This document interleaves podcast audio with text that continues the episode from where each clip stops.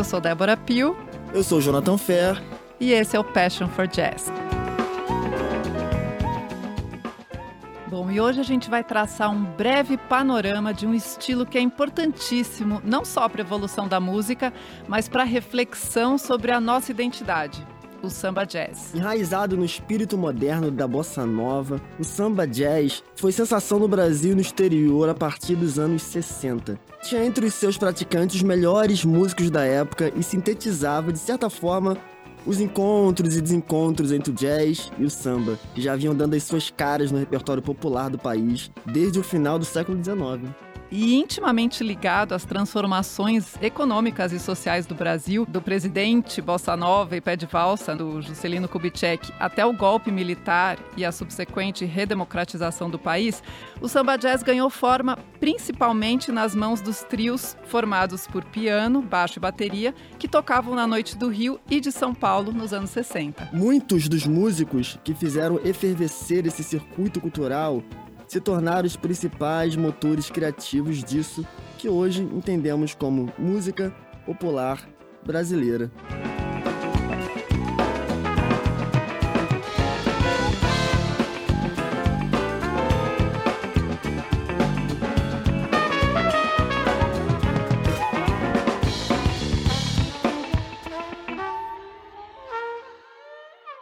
Não dava para falar sobre a química dos trios sem eles. Convidamos para o programa de hoje um dos maiores expoentes contemporâneos do samba jazz, o Trio Corrente, formado pelos paulistanos Edu Ribeiro, na bateria, Fábio Torres, no piano, e Paulo Paulelli, no contrabaixo. O Corrente é reconhecido nacional e internacionalmente como um dos herdeiros legítimos da tradição do samba jazz.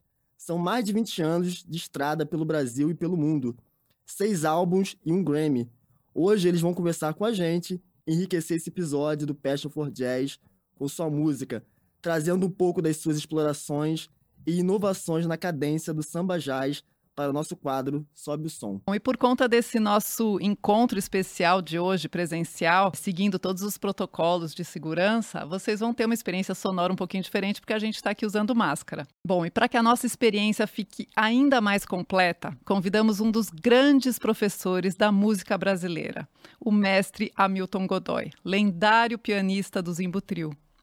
O Hamilton gostaria de estar aqui conosco no estúdio, mas por causa da sua agenda super requisitada, não foi possível. Só que isso não impediu a gente de ter a sua participação ilustre aqui, mesmo à distância, contando essas histórias e toda a sua experiência. Antes da gente começar o nosso bate-papo, vale lembrar que você que nos ouve pode se aprofundar ainda mais nos temas que a gente conversa aqui no Passion for Jazz com as nossas playlists no seu app preferido.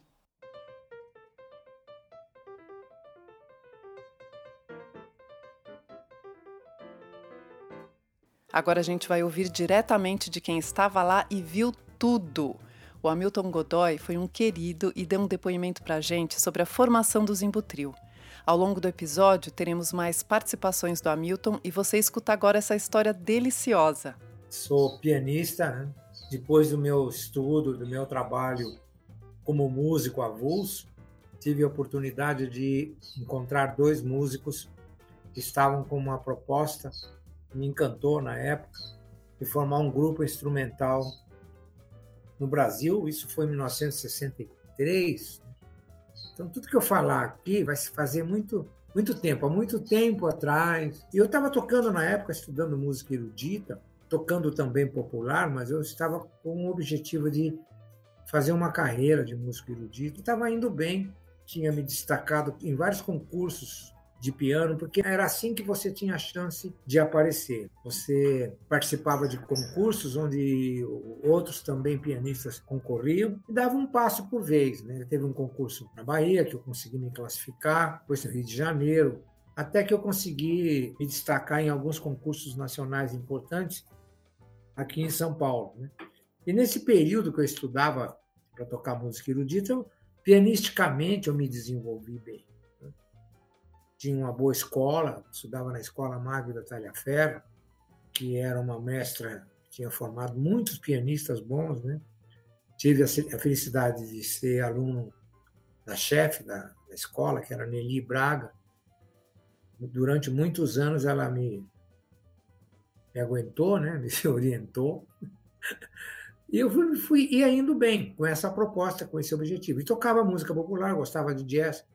Em nossa conversa com Hamilton, ele nos contou sobre como surgiu a sua paixão pela música. Bora ouvir?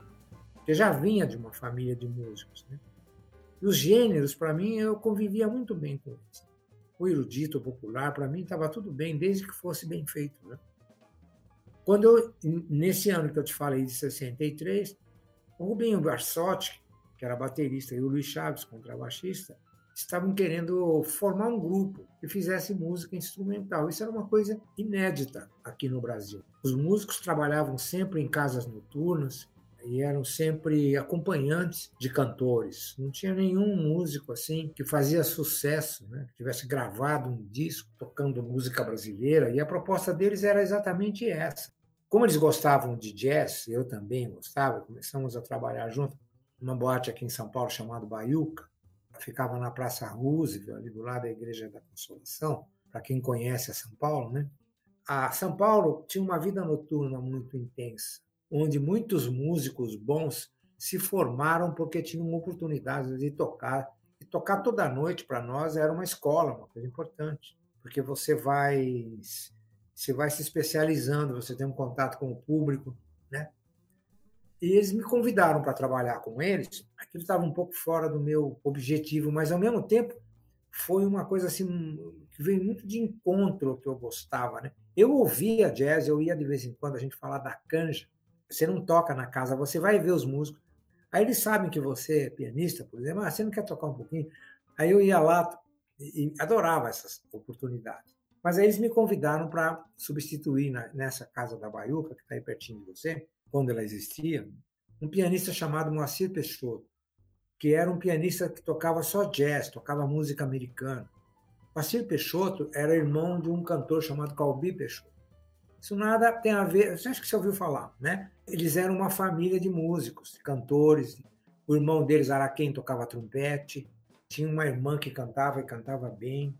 E o Moacir tocava nesse lugar aí, inclusive tinha discos gravados tocando jazz junto com músicos importantes, inclusive com os dois, com o Rubinho e com o Luiz Chaves, que viriam depois a trabalhar junto comigo. E quando eles me convidaram, eu fiquei todo assanhado, né? falei, ah, que oportunidade, vou me dedicar à música popular. Como músico erudito, eu estava indo bem, seria mais um músico, né? E com aquela oportunidade de fazer jazz em música brasileira, era uma coisa nova, inédita, com chance da gente poder gravar um disco. Então eu caí de corpo e alma naquela ideia comecei a trabalhar com eles. Nessa casa é nosso encontro como pessoa, também como pessoas, que isso é muito importante. Deu muito certo. A gente tinha um profundo respeito um pelo outro, a gente era, tornamos muito amigos e muito unidos por aquele ideal. Né? Vamos sair de fundo de conversa de uma boate, por mais que fosse um trabalho digno, você ali não era a atração principal. Não é todo dia que a gente escuta em primeira pessoa sobre o clima da música nos anos 60 aqui no Brasil. E o Hamilton trouxe esse testemunho precioso. Era uma casa que tinha um bom restaurante e tinha uma música de qualidade, né?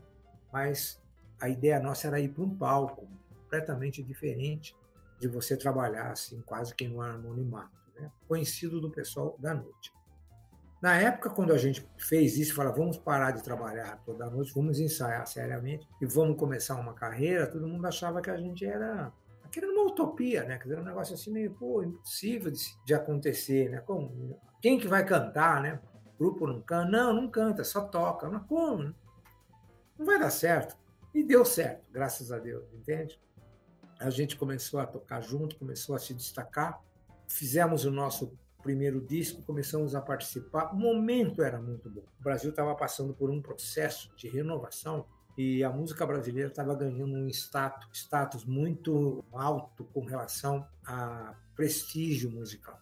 Compositores como Jobim, como Vinícius estavam aparecendo. A bossa nova tinha acontecido alguns anos antes. E o Zimbo Trio veio justamente como uma forma. A diferença do Zimbo tocando aquelas músicas de bossa nova, com Garota de Ipanema, por exemplo, foi o nosso primeiro arranjo, era a forma de não era mais uma forma uma forma de tocar como era a bossa nova que o, todo mundo tinha um limite para tocar tudo baixinho né Senão também se não tinha condição de gravação que mostrasse muito bem as coisas. O sistema de gravação não era tão aperfeiçoado. Então, o conteúdo da bossa nova já era um conteúdo bom musical. Nós começamos a fazer jazz como faziam os grandes músicos do mundo, que eram nossos ídolos. Né? Oscar Peterson, por exemplo, era um pianista que eu ouvia e adorava. Né? George Cherny, que é um pianista inglês que tocava muito bem. Esses músicos eram os professores da gente. E nós começamos a fazer aquilo que eles faziam com a música deles, nós começamos a fazer com a nossa música. O primeiro disco nosso foi um disco de música brasileira. Você falou do samba jazz ali um pouco antes de começar. Né? Foi justamente o lançamento oficial disso no disco. A primeira música do disco nosso era Zimbo Samba. Zimbo Samba era um samba jazz totalmente. Quer dizer, uma música instrumental, não feita para poletos. Você ouvir, não dá nem para poletos. Parecia um choro, assim, rápido, sabe?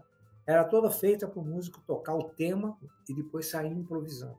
E a gente ganhou muitos adeptos. No começo, aqui no Brasil, né? os estudantes, nos espetáculos que eles promoviam de música brasileira. Então, a, a carreira do Zimbo começou. Disco que foram gravados, teve um disco que depois o título do disco deu nome ao programa que veio, que era chamado Fino da Bossa. Esse disco foi lançado dois anos antes do programa. Ele foi um show chamado O Fino da Bossa, promovido pelo Centro Acadêmico, 11 de agosto, que é o centro da Faculdade de Direito ali do Largo São Francisco. Aquele pessoal lá fazia espetáculos de música brasileira.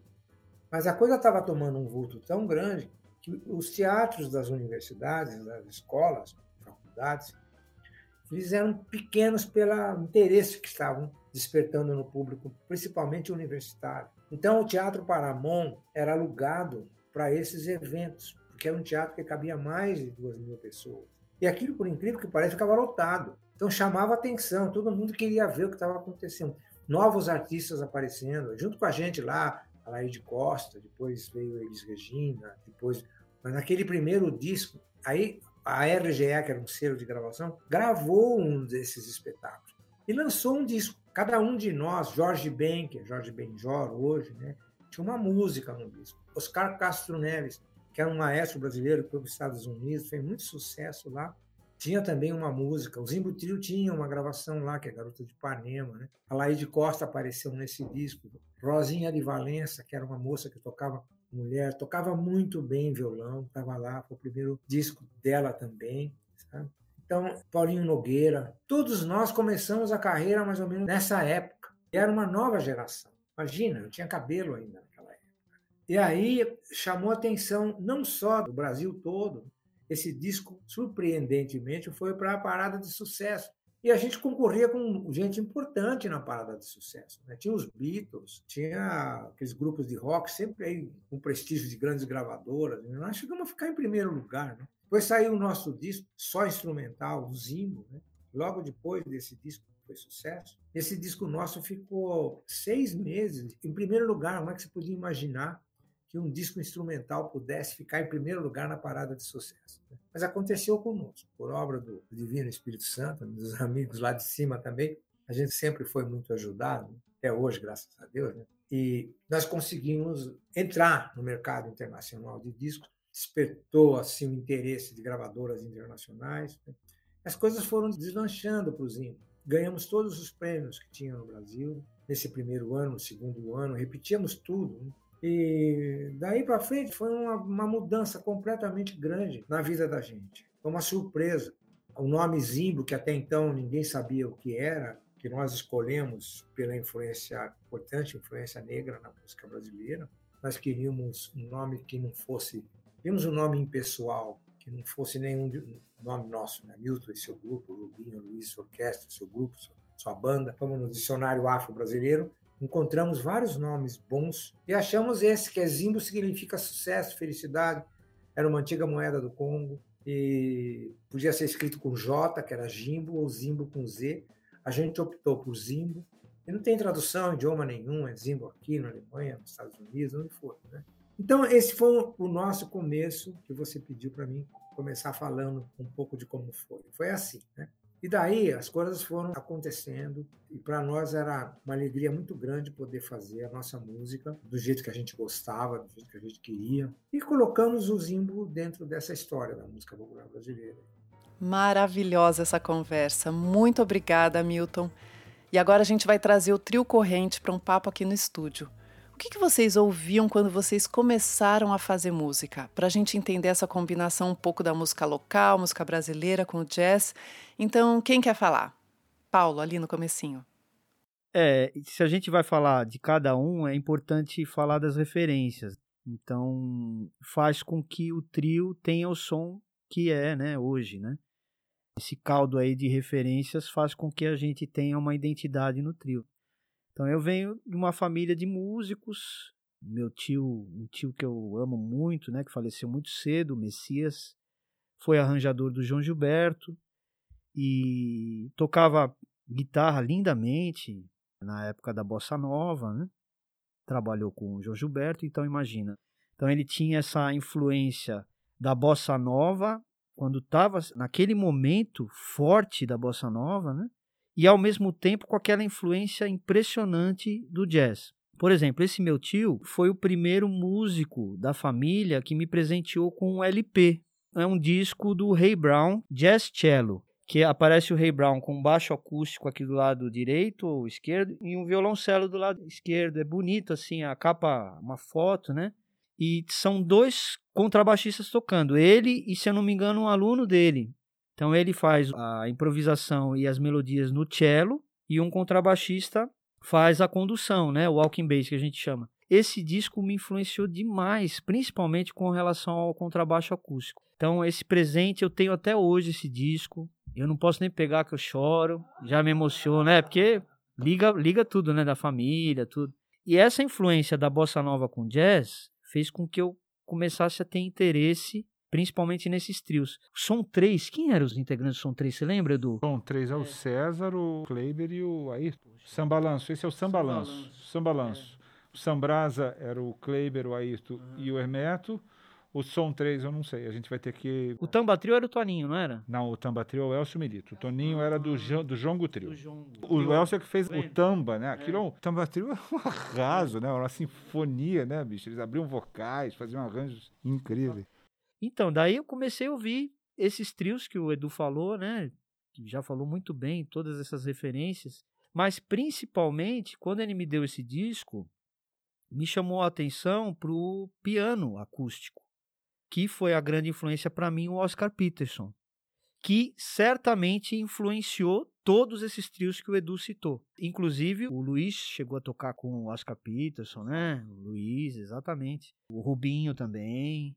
Então, é, o trio do Oscar Peterson, eu penso eu que teve uma influência muito grande nesses trios, porque foi um trio muito forte de jazz, uma referência forte para os trios de música brasileira, que criou essa fusão. Então, isso tudo acabou me influenciando. Aí, do outro lado da família, eu falei do pai da minha mãe, né? Da parte do meu pai, a, a música mais assim, vamos dizer, que a, parte do meu pai é, são de Nápoles, né? Napolitanos. E o meu avô, ele tocava violão quando eu era pequeno. Tocava violão e foi parceiro do Adoniran Barbosa na década de 40 na Rádio Record. Então, ele tocava cancioneta napolitana na rádio, acompanhava aqueles cantores do rádio dessa época, e ele fazia uns acordes interessantes assim para aprender, que ele até tocava com o dedo assim em cima, faz muito tempo, né? Antes desses guitarristas aí aparecerem, ah, você pode ter certeza, porque ele veio antes do Pet Mati. Ele morreu com quase 100 anos, 99 anos. Meu avô Ernesto Paulelli. E o Adoniran fez o samba do Ernesto para ele. A é o Ernesto do samba. Exatamente. Passion for Jazz com muitas revelações. É. é uma revelação, gente. Então, essa parte assim, essa influência da parte da música popular, do jazz, da música popular também italiana, porque, por exemplo, tem vários instrumentistas de jazz nos Estados Unidos que são ítalo, têm descendência italiana, eles tocam até as cancionetas, tudo em jazz, então isso influenciou bastante. Volare, já ouviram gravação de Volare? O pessoal tocando jazz, se eu não me engano, o Joey De Francesco, aquele organista espetacular, ele toca um monte de música napolitana italiana.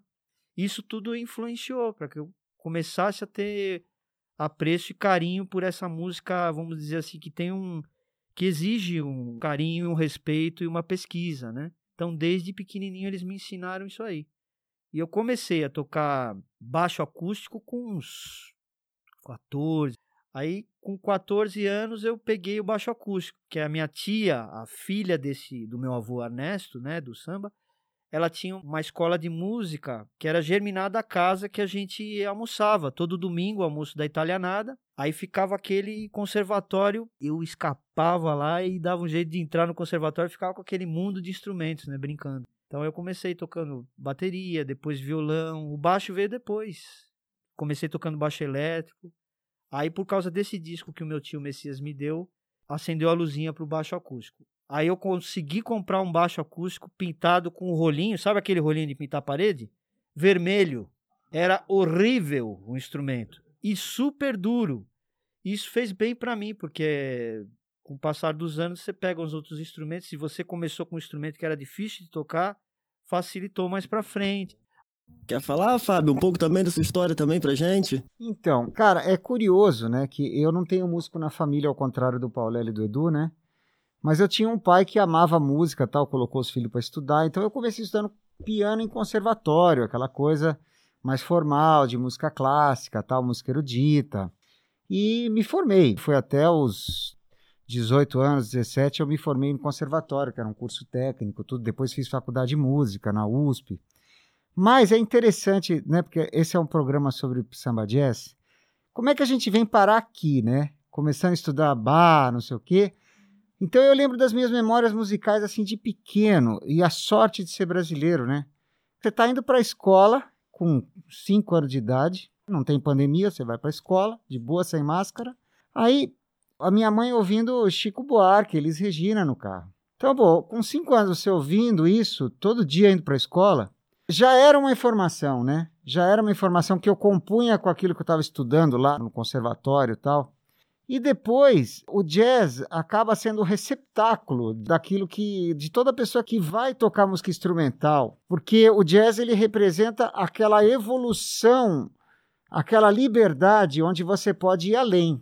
Então, recentemente falecido o trombonista Raul de Souza, né? Eu toquei com ele, tive a oportunidade de conviver com ele agora nos últimos anos, e ele falava que ele sentia muita vontade de improvisar naquela época que queria improvisar, ele e era a mesma vontade que a gente começa a ter quando a gente vai. Ele falava da juventude dele nos anos 40, 50, ele falou, não tinha espaço para improvisar. Então o jazz acaba sendo esse lugar que você cai porque você quer improvisar, você quer solar, você quer desenvolver a sua música, né? Então isso aconteceu para mim mais ou menos com 16, 17 anos.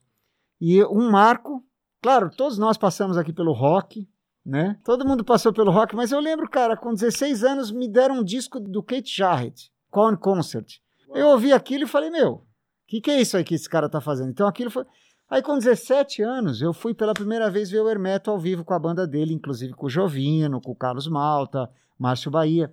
Depois daquilo não teve jeito, né? É porque você percebe, pô, é isso aqui, né? Que a gente tem que ir. É para cá que a gente tem que ir. E foi mais ou menos isso.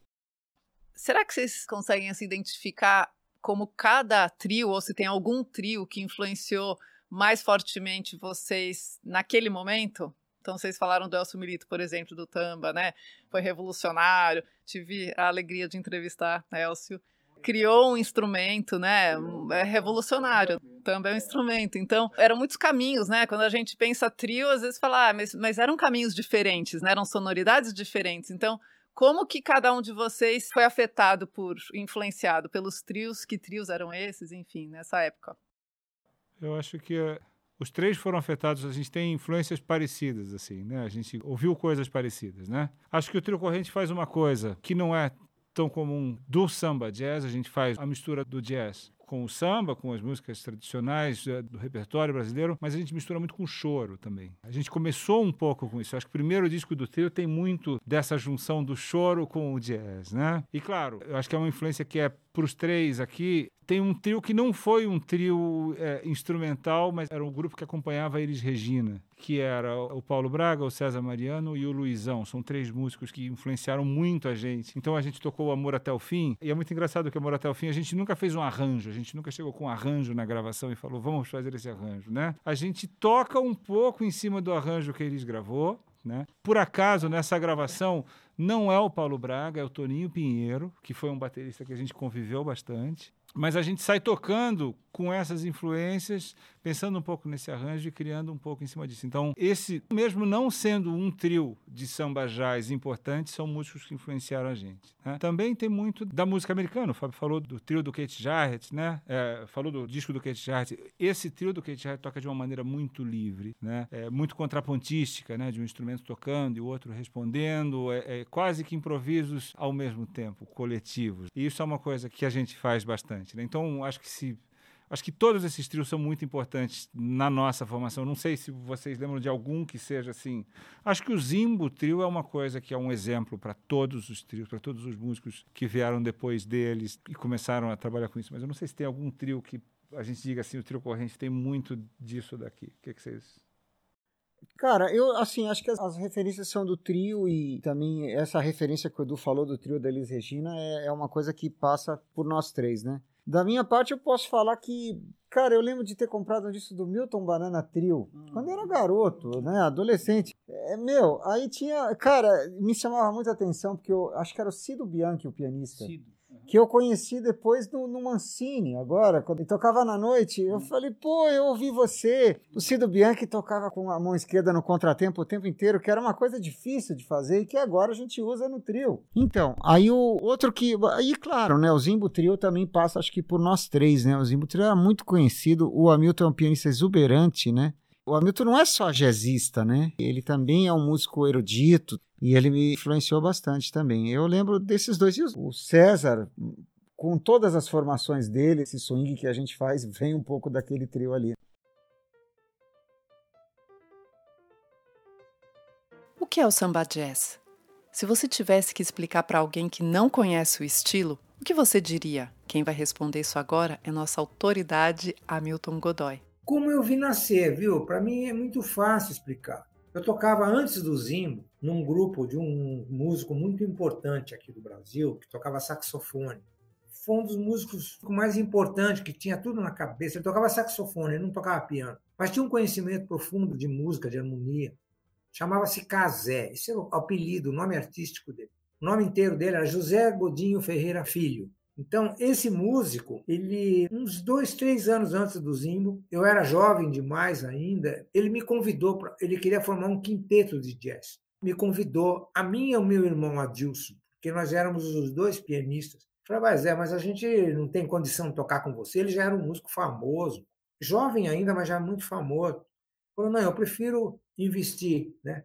Trabalhar com alguém que tem, que tem interesse de crescer, que queira estudar, né? vou ver o que eu posso fazer para ajudar, do que pegar gente. Tem muita músico aí que não está afim mais de querer participar desses ideais. Entendeu? Aí eu falei, bom, então é uma chance, né? Então isso fez parte da minha formação. Durante dois anos, eu e meu irmão trabalhamos com esse músico. Depois ele fez um grupo de conjunto de baile.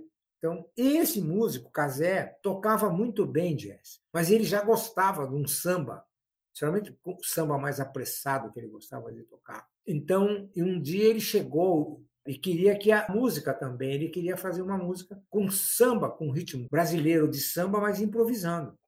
Aí ele fez um blues. Um blues é a coisa mais por exemplo, o jazz tem no blues um suporte da sua identidade. É uma forma de tocar de 12 compassos que todo músico no mundo que quer tocar jazz tem que aprender a tocar um blues.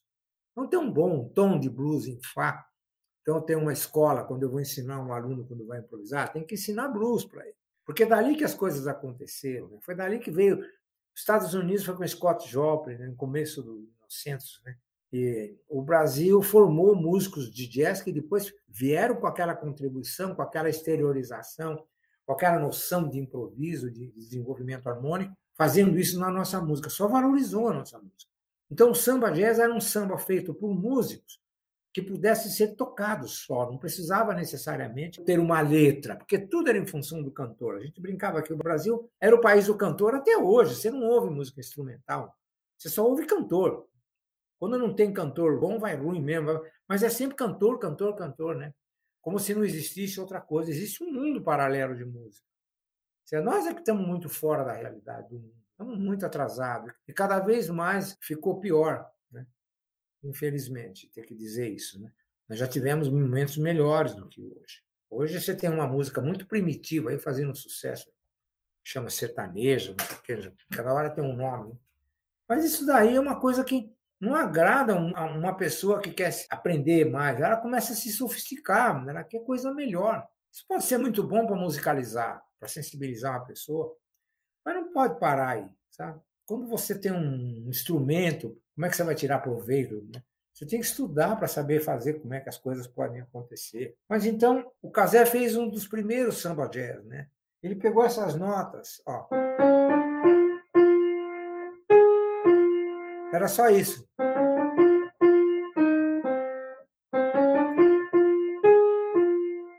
Porque você tem uma forma assim, né? Ó, esse seria um blues, ó.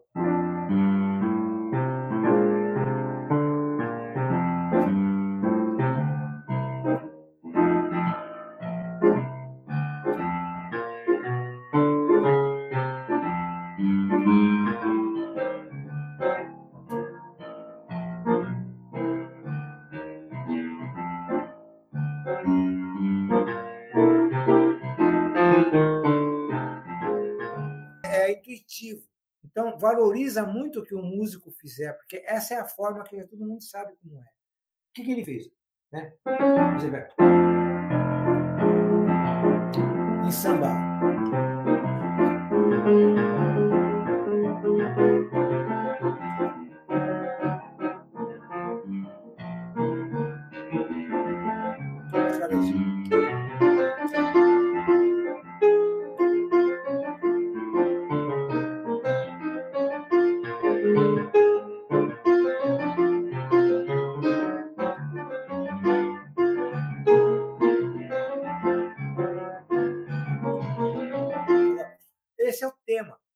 Partir daqui, dizer,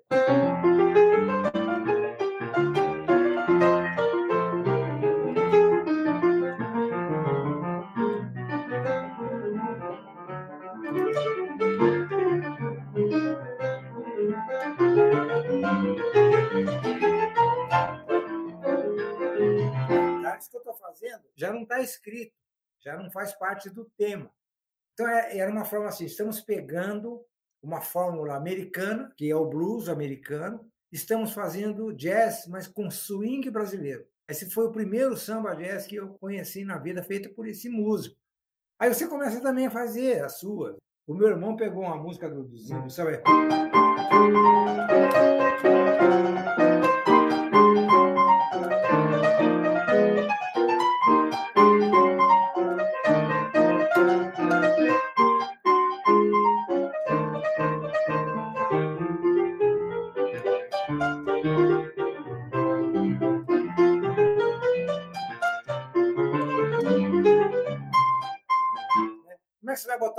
Nisso. Eu não estava interessando a letra. É uma música feita.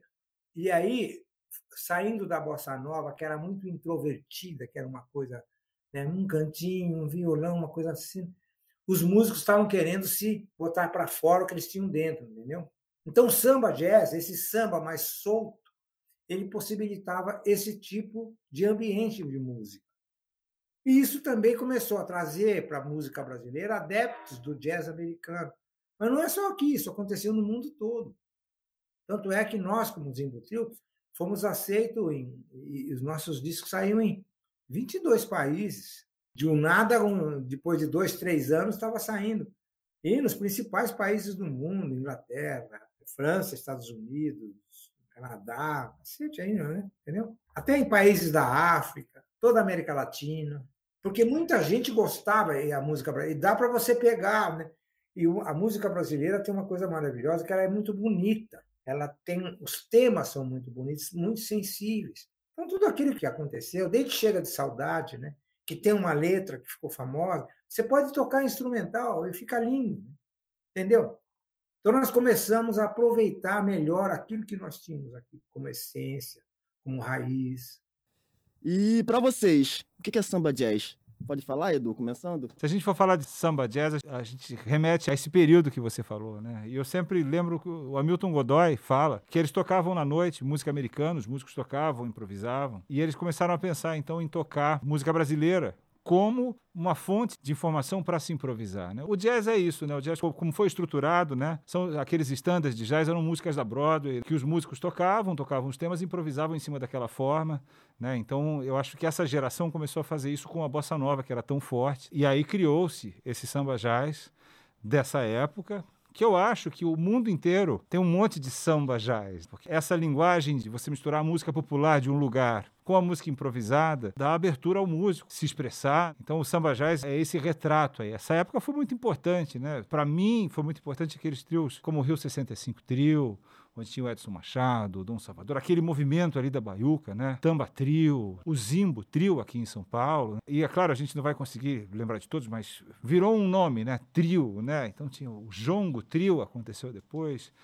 veio muito essa formação, ficou muito forte e é muito agradável. Não é à toa que ela ficou muito forte, né? Porque era, é muito agradável ainda de se ouvir. Eu acho que é uma formação que ela se sustenta. O jazz se transformou de todas as maneiras, se fundiu com a música do mundo inteiro, mas os trios de jazz eles ainda existem com todas as influências. Eu diria até que tem um status assim de trio. Eu lembro quando eu montei o meu primeiro grupo de jazz assim, eu trio, tinha que ter o um trio, porque tem um tinha um, peso, tem, um, né? tem um status. E sabe que, você falar dessa, dessa diferenciação aí, tem uma coisa interessante que lá no jazz, lá nos Estados Unidos, tinha o cool jazz e o hard bop, essa coisa meio contraponto de um.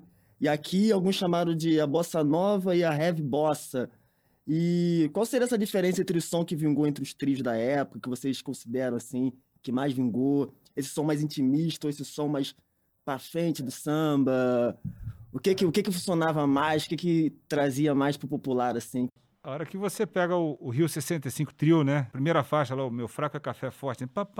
O Edson Machado tá tocando ali ele está revolucionando tudo o que está acontecendo. Ele está querendo quebrar todas as regras ali, de todo jeito. Né? Então, assim, é diferente da bossa nova. A bossa nova foi uma coisa. O papel da bateria na bossa nova, do ritmo, do instrumentista na bossa nova, ele é quase minimalista. Sei lá, eu nunca tive a oportunidade de tocar com o João Gilberto, mas se eu fosse tocar com o João Gilberto, teria que tocar muito pouco para servir aquilo, não sendo subserviente, assim, mas para a música funcionar. Né? Ou é o que acontece quando eles tocam muito com a Rosa Passos. Eu tive a sorte de tocar com a Rosa algumas vezes também. Eu tenho a mesma sensação não. É um lugar onde você vai se colocar como instrumentista. E se você pega o Rio 65 Trio, eles estavam se colocando como instrumentistas. Então, se você for fazer essa comparação com o hard bop, aquilo era completamente pesado. Eles estavam tocando de um jeito de quebrar todos os paradigmas que estavam acontecendo com a bossa nova, né? Se colocando, né? De uma maneira mesmo.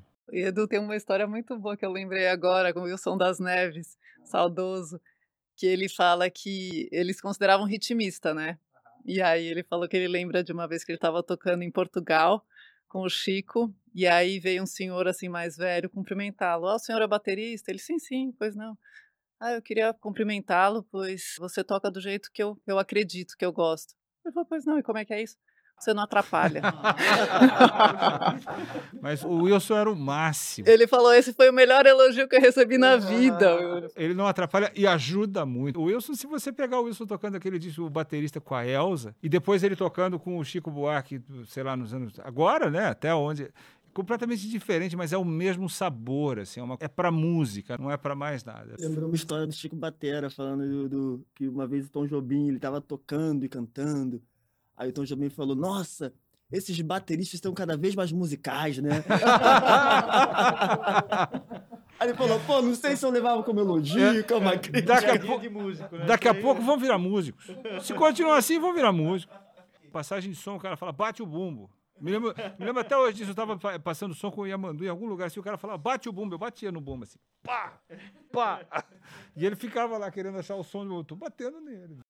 Hamilton também tem algo a dizer sobre isso. Nós sempre aproveitamos o que tinha de melhor da bossa nova e trouxemos por uma forma extrovertida, entendeu? Você quando você, porque a concepção da música, né, a forma como você sente é diferente de músico para músico. Você não vai esperar que todos vão tocar da mesma forma, no mesmo andamento, né? E o bom é isso. Como é que fulano interpretaria tal música? Como é que seria isso tocado? A garota de Ipanema, todo mundo conhecia assim. Olha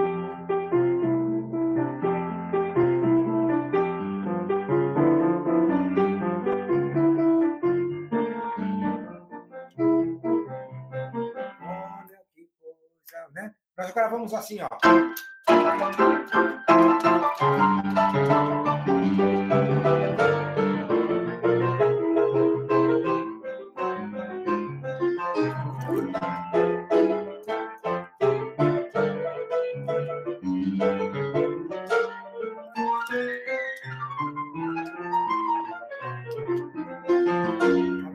Tudo que você está vendo é uma forma de você tocar. O de Ipanema ficou diferente, né?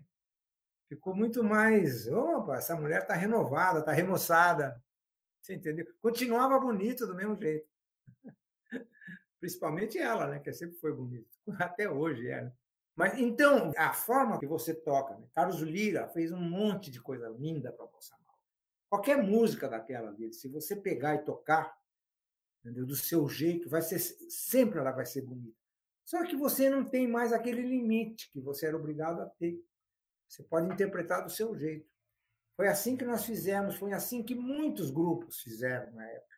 Porque na medida que o Zimbo Trio começou a vender disco, as gravadoras começaram a também formar trios, dar oportunidades para que outros músicos também pudessem fazer o que nós fizemos. Isso foi uma concorrência maravilhosa para a música brasileira. Tive uma época no Brasil que a gente chegou a contar, olha, você não vai acreditar, entre trios amadores e profissionais com a mesma formação da gente, piano, bateria, tinham 80, praticamente isso no Brasil. No interior, cada cidade tinha lá o grupo que. Então, eles ouviam, ouviam o Tamba Trio, eles ouviam o Zimbo Trio, eles copiavam Milton Banana, que era um outro trio que tinha no Rio de Janeiro, muito bom. Tinha um pianista lá chamado Bossa Rio, que era o Luiz Carlos Vinhas, cara todo cariocado, bem carioca, tocando bem, sabe? Eu gostava de ver. A gente se comunicava, a gente se dava bem. Era um grupo também. E tinha aquele negócio, não, outro toca melhor, eu prefiro aquele grupo. Sabe aquela concorrência sadia? Acho que o gosto não se discute. Né? Mas era assim. Né?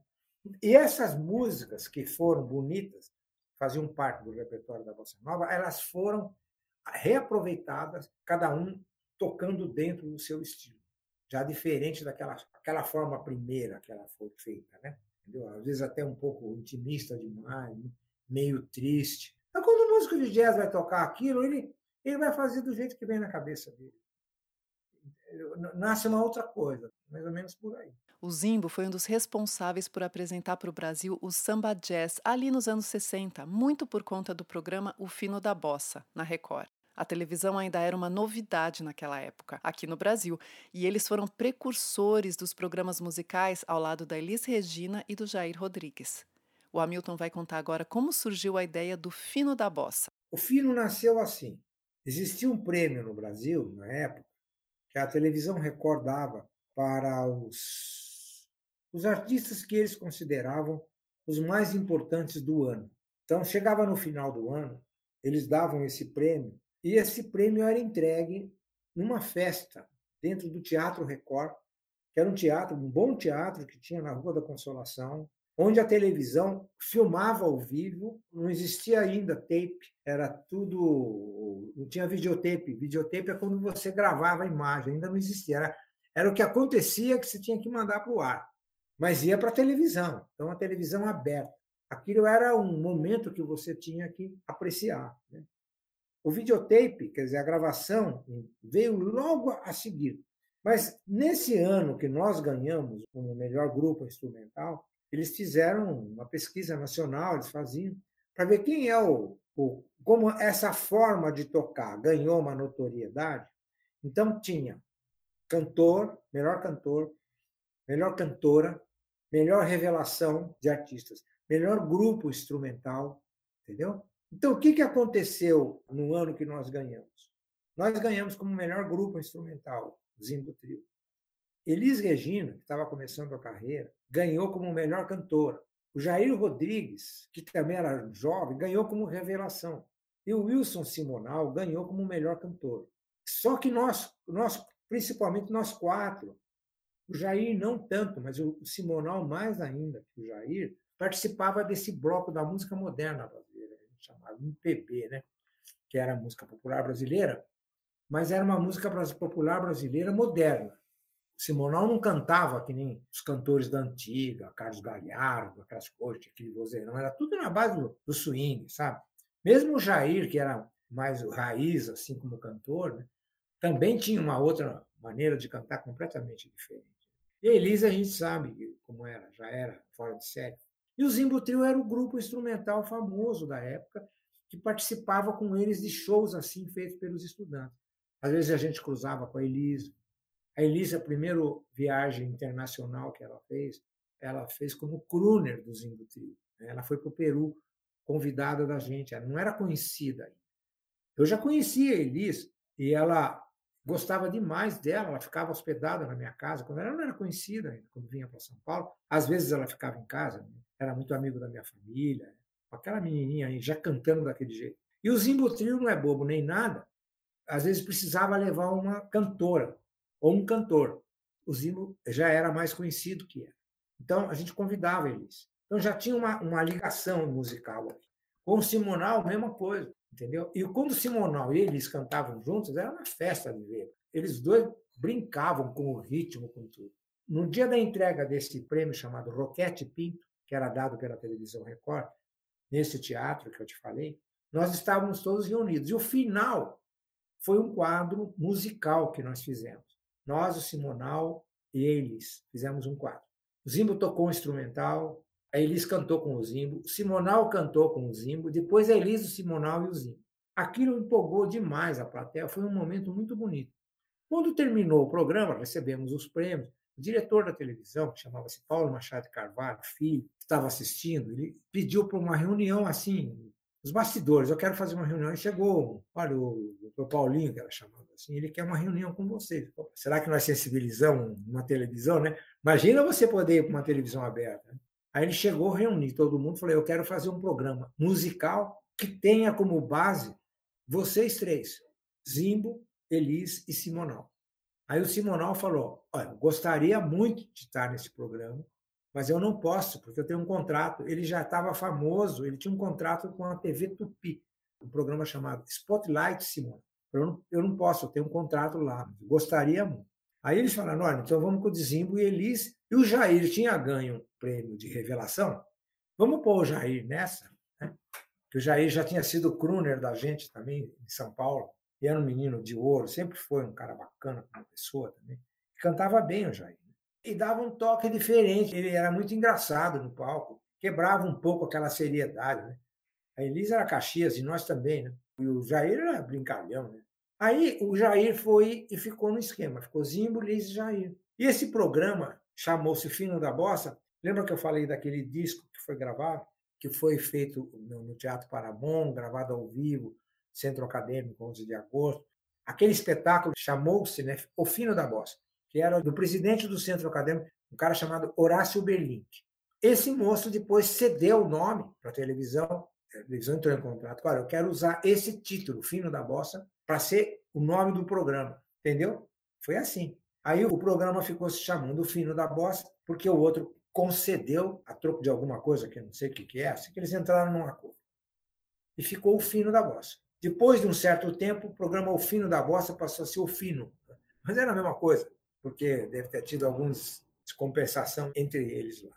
Né? Mas é, assim nasceu o programa. O que, que o programa era? O programa era um programa que tinha essa estrutura fixa, Zimbo, Elis e Jair, e recebíamos convidados toda semana. Tinha a orquestra da Record, que dava apoio também. Tinha o regional do Caçulinha, que era um regional antigo, quando recebíamos artistas mais antigos. E um outro grupo, que era um grupo para acompanhar os artistas, porque o Zimbo só acompanhava a Elis, fazia os números dele, acompanhava a Elis, e o Jair, e quando tinha algum convidado importante. Vinha o Jobim, por exemplo, vinha o Carlos Lira, entendeu? Mas a gente não tinha a obrigação de ser, a gente não queria ser acompanhante, queria ser solista também. Já tinha lá nossos ideais, a gente lutava por eles, né? E durante três anos esse programa ficou um programa semanal com audiência, com tudo, e durante bastante tempo ficou um centro catalisador muito forte, né? Onde mostrava para o Brasil que o Brasil tinha de melhor, né? Parecia no fino era um atestado de qualidade, né? De competência, era muito difícil de entrar naquele programa. Só os bons entravam, entendeu? Os caras ruins não passavam, eu brincava, não passava nem na porta. Foi assim. Aí o programa revelou muita gente, muita. É, uma das marcas históricas do Zimbo é ter permanecido ativo e relevante por 50 anos. Lançando mais de 50 discos, foram peças-chave da música instrumental brasileira, lá do Diermito Pascoal, Egberto Desmonte, Ayrton Moreira, já falado aqui. Heraldo do Monte, muitos outros. Tem esse legado que vocês já comentaram, né, no Trio Corrente. Então, na opinião de vocês, por que, que o samba jazz continua tão atual, mesmo, o quê, seis décadas depois do seu surgimento? Isso se deve à criatividade do músico brasileiro, porque realmente um país que tem uns caras como Hermeto, lá atrás o Raul de Souza, o Zimbo, é muita criatividade. É uma base cultural muito forte. E nós convivemos com os músicos mais jovens que a gente, né? De vez em quando a gente chama algum músico mais novo para tocar. E eles estão muito bem também. Eles são muito criativos, parece que a coisa não para. É uma coisa que a gente se orgulha muito no Brasil. Porque se isso tivesse ficado datado, né? Se o trio corrente tivesse tocado a mesma música que tocou os, os trios dos anos 60, talvez a gente não tivesse a mesma relevância. Mas a gente também colocou cada um aqui a sua informação, tornou a coisa fresca. Então, basicamente, eu acho que isso é um mérito da criatividade do músico brasileiro que parece que não termina. Então, você chama de samba jazz o que seria? Uma música instrumental brasileira? Seria isso. Né? Porque a gente já se libertou daquela influência jazzística. Hoje nós fazemos o jazz.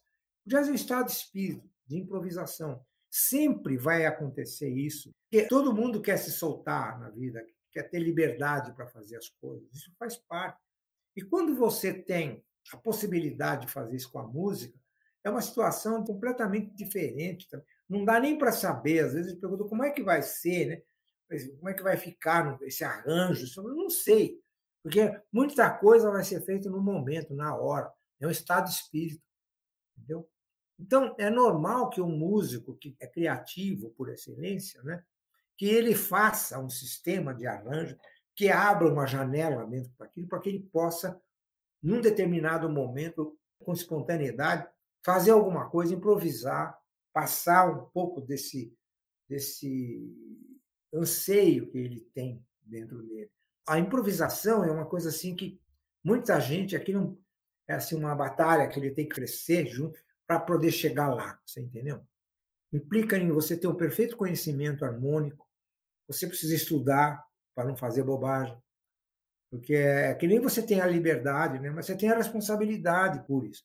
Né? Só nós somos responsáveis pelos nossos atos, mas dessa responsabilidade a gente não vai se eximir nunca. Você vai assinar embaixo daquilo que você faz.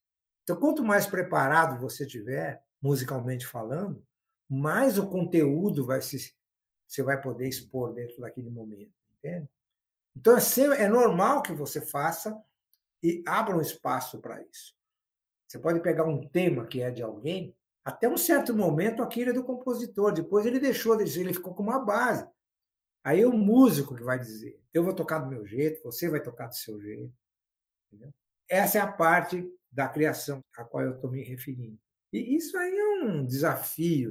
Todo músico quer crescer, né? ele, ele pretende atingir esse estágio, que é poder improvisar, fazer um arranjo, botar uma concepção dele, entendeu? Então sempre vai ter.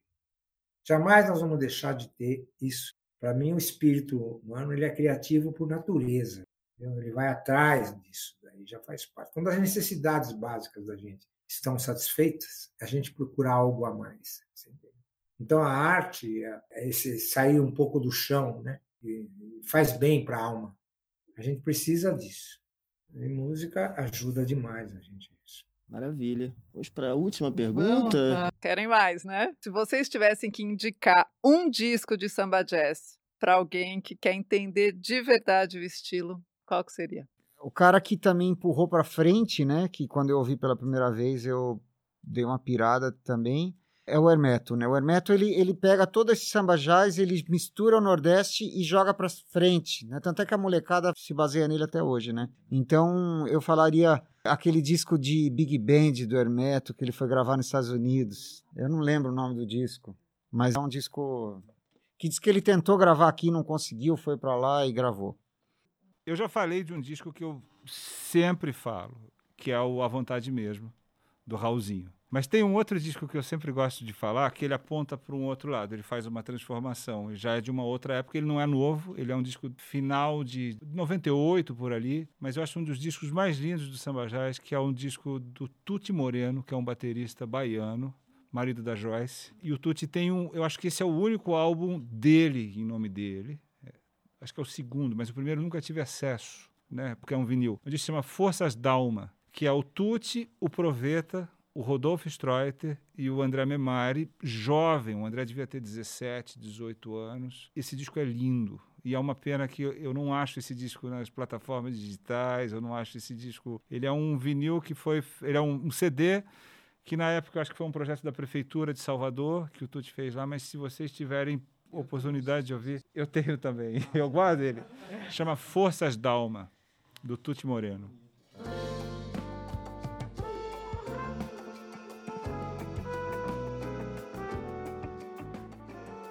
Muito obrigada, pessoal. Também queremos agradecer pela participação inestimável do nosso ídolo Hamilton Godoy. Muito obrigada por conversar com a gente e por trazer seu testemunho para enriquecer esse podcast. Então, muito obrigado. Obrigado, Edu, Paulo, Fábio. Vocês deram um presente para nós. Presente mesmo. É. Calor fundo no nosso coração. A gente brinca bastante, mas agora é a hora da emoção.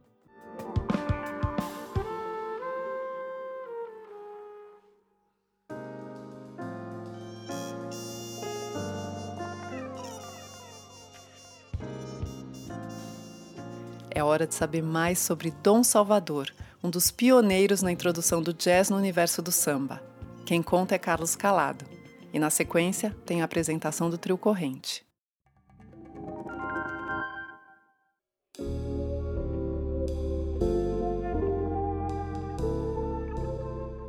Já que a conversa desse episódio gira em torno do samba jazz, vamos falar sobre outro gigante da música instrumental brasileira que foi também um dos pioneiros da jazzificação do samba, o pianista e compositor Dom Salvador. Nascido em Rio Claro, no interior de São Paulo, Salvador da Silva Filho estudou no Conservatório de Campinas. Em 1961, ele se mudou para a capital, onde começou a tocar em badaladas boates da noite paulistana, como a Baiuca e a Cave.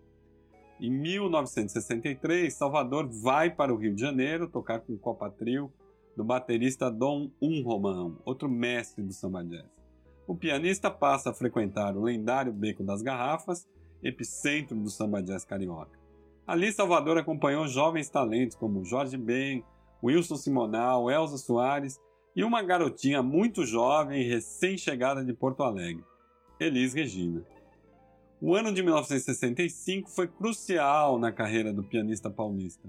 Além de ter se apresentado pela primeira vez na Europa e nos Estados Unidos, Salvador se tornou líder de dois trios que marcaram a história do samba jazz. O primeiro foi o Salvador Trio, que incluía o baterista Vitor Manga e o baixista Edson Lobo. Com eles gravou dois discos. No mesmo ano, Salvador formou o Rio 65 Trio, com o baixista Sérgio Barroso e o grande baterista Edson Machado. O álbum de estreia desse grupo revelou duas originais composições de Salvador que hoje são reconhecidas como clássicos do samba jazz: Meu Fraco é Café Forte e Farjuto. O Rio 65 ainda gravou outro disco no ano seguinte, A Hora e Vez da MPM, que é uma sigla para Música Popular Moderna. Quando esse álbum foi reeditado no formato CD, em 2003, o jornalista Rui Castro comentou que, embora já estivessem próximas de completar 40 anos, essas gravações soavam como se tivessem sido feitas na véspera do relançamento. Certíssimo. Salvador, que se mudou em 1973 para Nova York, onde continua se apresentando regularmente no sofisticado River Café, não deixou passar em branco o cinquentenário do Rio 65 Trio. Em 2015, festejou a data em um concerto no imponente Carnegie Hall, ao lado do baixista Sérgio Barroso e do baterista do Duca da Fonseca. Vale ressaltar as influências musicais que podem ser ouvidas na vibrante música desse trio. A bossa nova de Tom Jobim, por um lado, o hard bop de Horace Silver e Sonny Clark, por outro. Nossa dica, além dos discos desse grande músico, claro, é o documentário Dom Salvador e Abolição, dirigido por Arthur Raton e Lil Carrara, que foi lançado em 2020 no Festival Inédito Brasil. Vencedor da competição nacional, esse filme narra a trajetória de Salvador da fase inicial nas boates da noite paulistana à sua mudança para os Estados Unidos, onde continua se apresentando regularmente aos 82 anos. Esse documentário ainda não está disponível em streaming, mas se surgir a oportunidade, vale a pena conferir. Eu sou Carlos Calado e esse foi o Tem Mais Essa.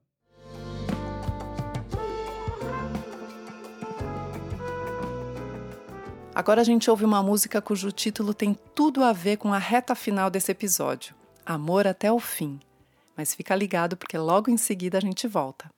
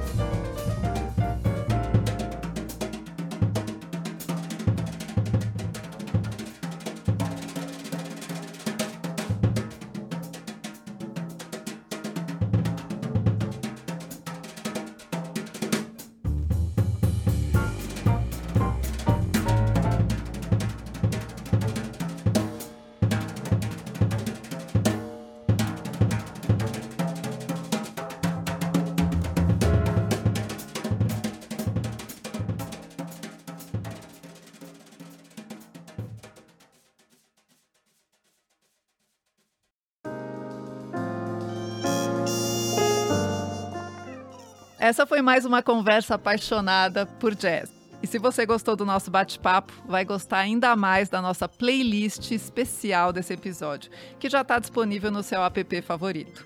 A gente fez um apanhado só de pérolas que ilustram a história da influência do jazz no samba e vice-versa.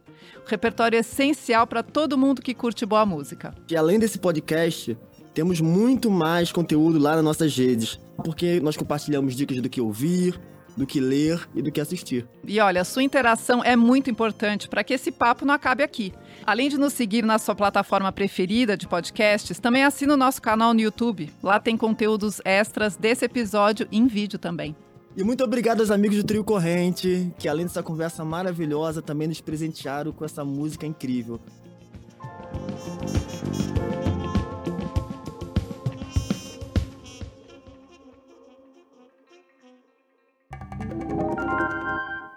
Passion for Jazz é uma produção Playground Brasil. Apresentação: Débora Pio e Jonathan Fair. Narração: Carlos Calado. Pesquisa e roteiro: Eduardo Roberto.